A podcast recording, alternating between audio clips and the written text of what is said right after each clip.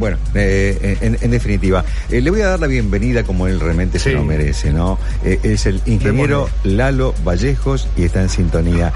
Querido Lalo, ¿cómo anda mi viejo? Hola, ¿qué tal? Buenos días. andamos. Bien.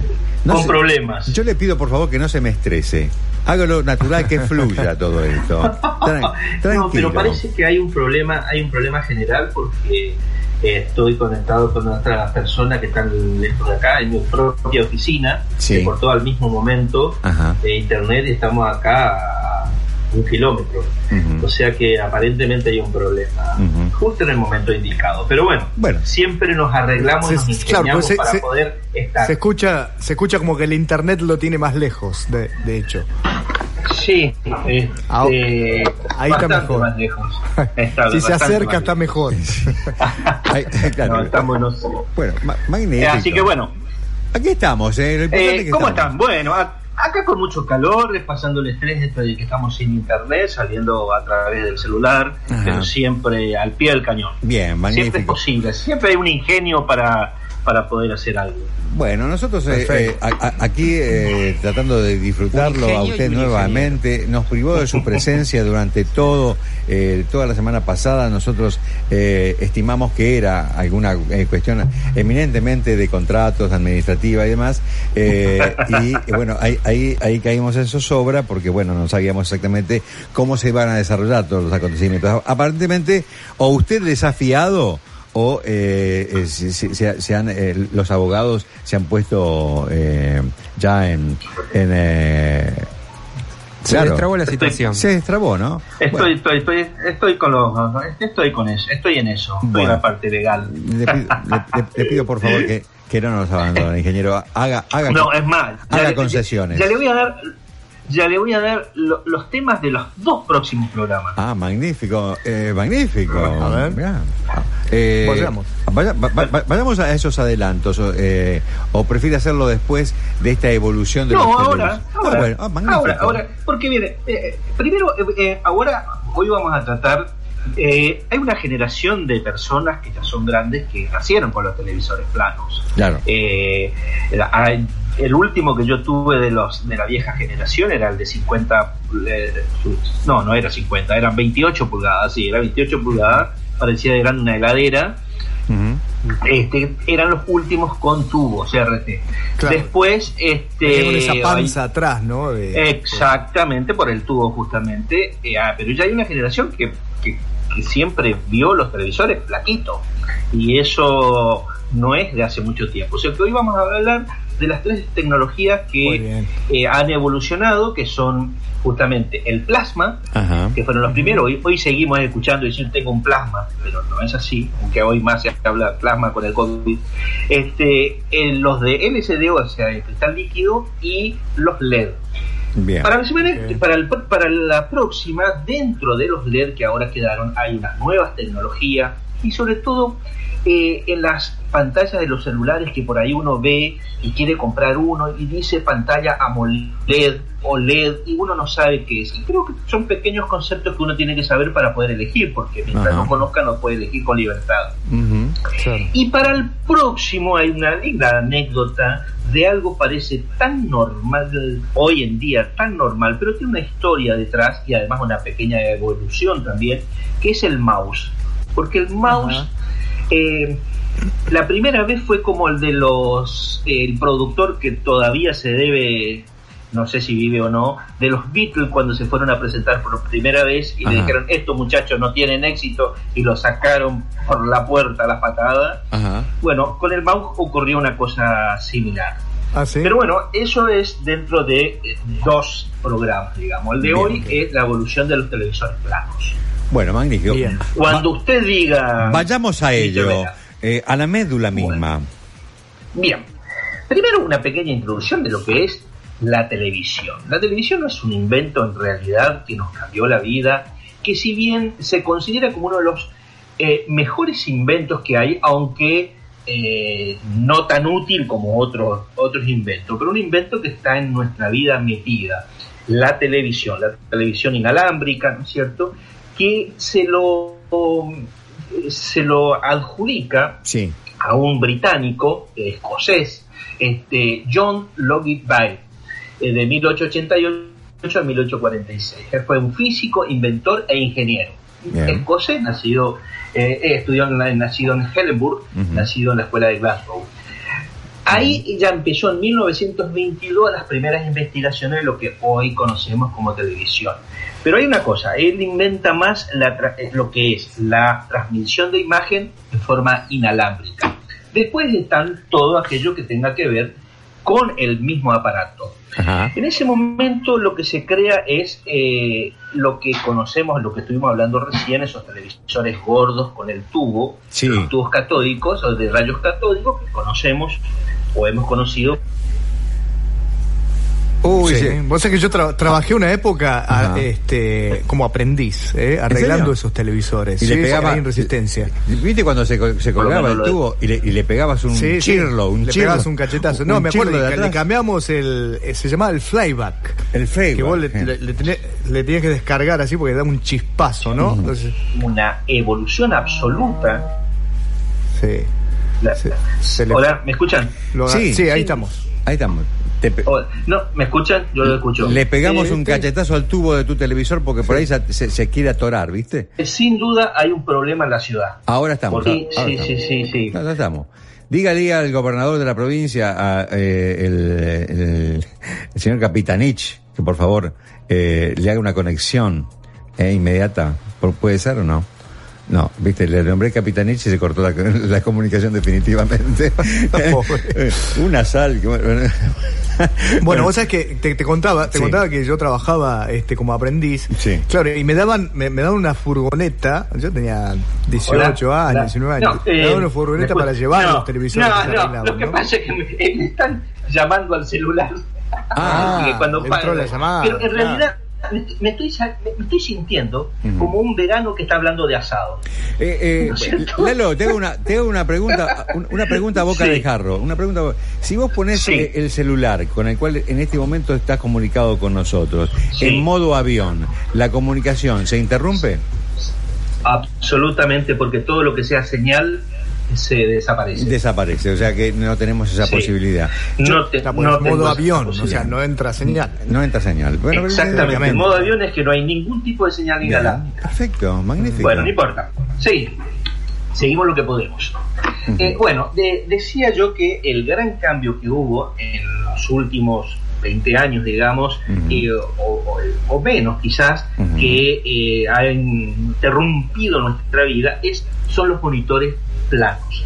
Empezaron con los plasmas. Los primeros, yo me acuerdo que había leído un artículo en selecciones. ¿En qué año más o menos? Eh, lo, en realidad hay una cosa, una cosa es el año que se inventa sí. Eh, y otra cosa es en el año donde empieza a, ser comercializarse. En la década del 70, exactamente. Primero ya había llegado el televisor a color también. claro. no, no, eso sí, eso, eso no, no, por supuesto, ya con rayos catódicos había televisor eh, color que es los, los de tubo de vacío, que eso después lo, vamos a hablar porque no es el tema, pero el tubo de vacío, el que tiene el grandote, digamos, la parte de atrás, que necesita un espacio, porque eso bombardea unos electrones hacia una pantalla de fósforo, etcétera, Bueno. Pero cuando viene el, plasma, ¿qué es el plasma? Primero de todo, ¿qué es el plasma? Porque hasta ahora el plasma, cuando uno escucha, dice, asocia a un televisor o al tema del plasma sanguíneo. Claro. Eh, nosotros en la escuela, cuando estábamos en la escuela, nos enseñaron que la, eh, el estado de la materia eran tres. Sólido, eh, sólido, líquido y gaseoso.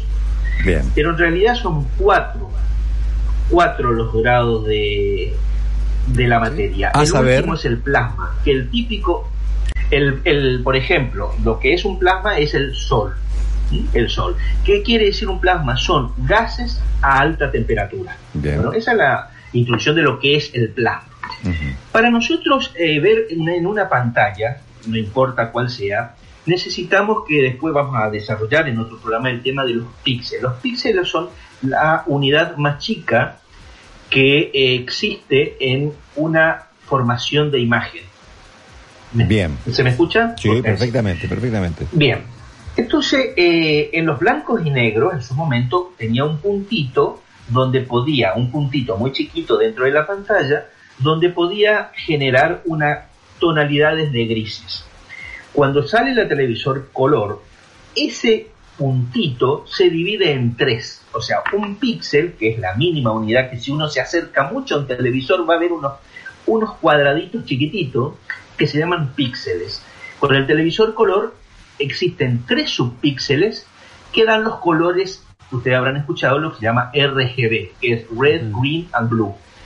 La combinación de esos tres colores en distintas intensidades nos pueden dar toda la gama de colores. Que ¿Sabes que yo de, yo de chico le, le metí al televisor blanco y negro papel celofán, uno de cada color, para más o menos entender a ver que si podía agarrar algo de color?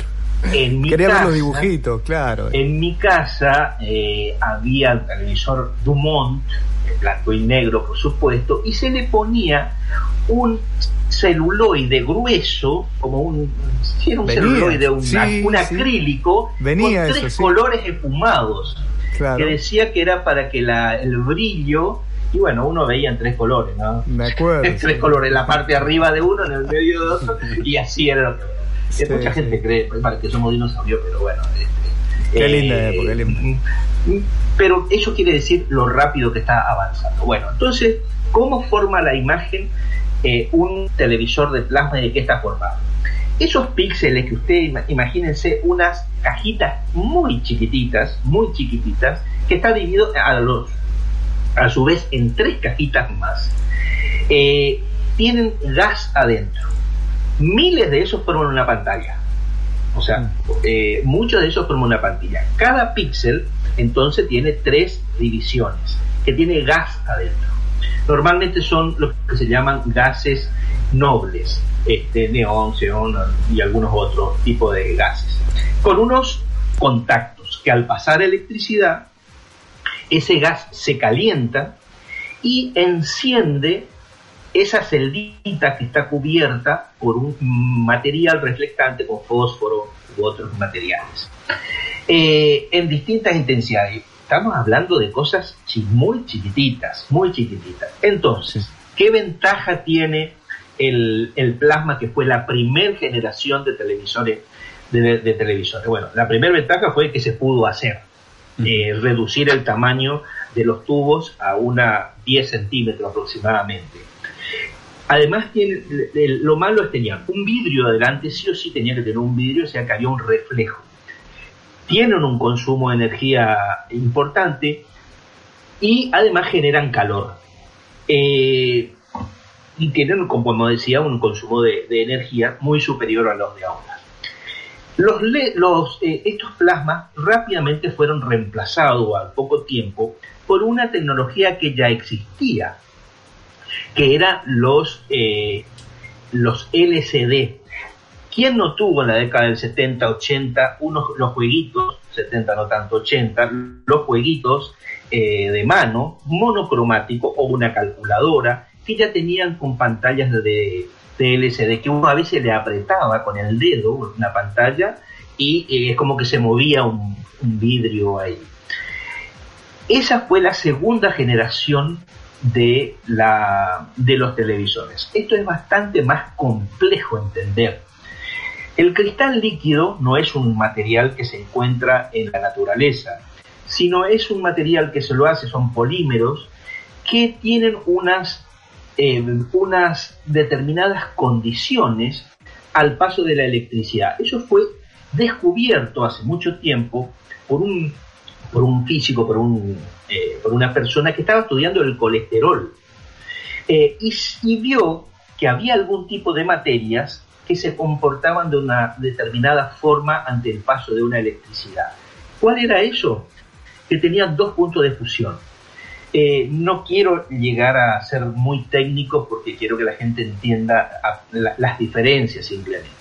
Bueno, esto lo que hace es, la, la primera diferencia con el, LC, con el plasma es, el plasma, el píxel genera por sí mismo una luz.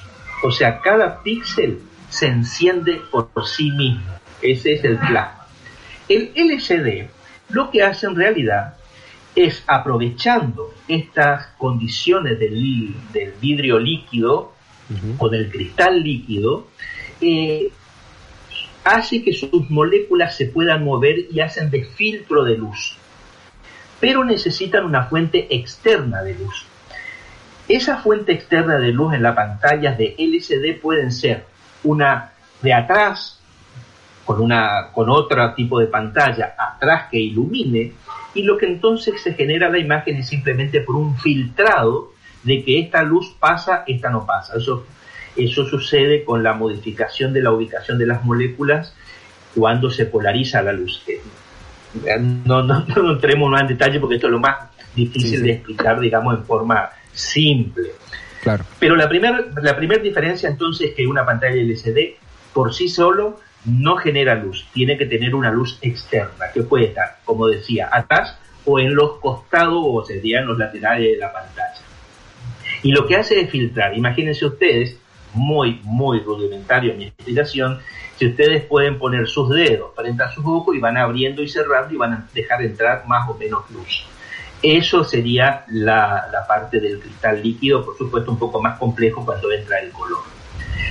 Y luego llega algo que ya estaba inventado hace mucho, pero eh, todo lo que sea miniatura fue con las últimas tecnologías de, eh, de los últimos años, que la, la tercera generación de pantallas planas, que son las LED, que hoy se siguen usando, nada más que hay varios tipos de generaciones o de subgeneraciones de LED que fueron evolucionando, principalmente en el tamaño, en el consumo, en el brillo, etc. La tercera generación LED o Light Emission Diode, o sea, eh, diodos emisores de luz, son algo que nosotros ya conocemos hace mucho. Cualquier aparatito que nosotros teníamos y que, y que daba una lucecita encendida desde el televisor, del aire acondicionado, es un LED. Un LED es simplemente un pequeño artefacto que pasa corriente en un solo lado imagínense como un pequeña, una pequeña lamparita que pasa la energía de un solo lado, al pasar por esa energía, por ese lugar, genera luz. Bueno, eso eh, hay LED que son tamaño que pueden tener 4 o 5 milímetros de, grandes, que son los que pueden verse comúnmente en algunos artefactos eléctricos de nuestra casa. Mm. Eso, en forma de miniatura, se hicieron los píxeles que habíamos hablado al principio, que son la unidad más chica que tiene una pantalla. Cuando nosotros hablamos de resolución, de resolución en una pantalla, siempre estamos, simplemente estamos hablando de la cantidad de píxeles que tiene esa, esa pantalla. Fíjense qué es lo que es la definición. Imagínense ustedes con una hoja cuadriculada, la, la hoja cuadriculada que teníamos en las escuelas. Y nosotros tenemos que hacer un dibujo pero simplemente pintando alguno de esos cuadraditos.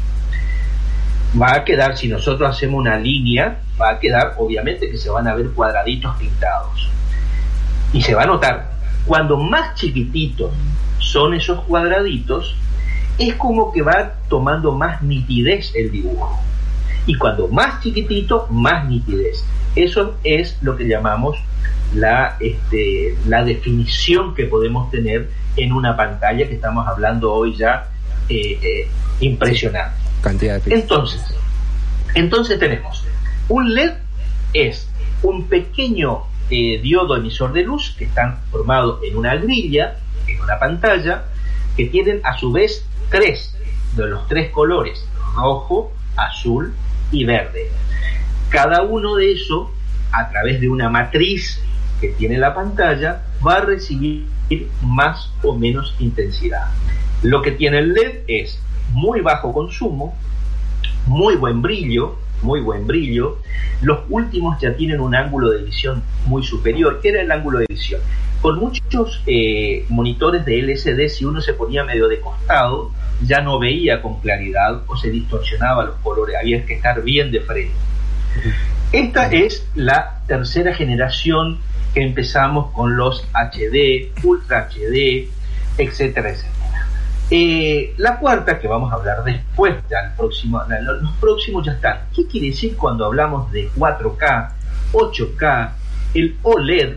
El OLED es también la, esta tecnología de LED, pero la O significa orgánica, que tiene una pantalla, o sea, una de las tantas capas que tiene es orgánica, que vamos a explicarlo después para no estar este, eh, aburriendo, digamos, con tantas explicaciones técnicas. Y bueno, a ver si ustedes me quieren preguntar algo, digamos, para poder aclarar.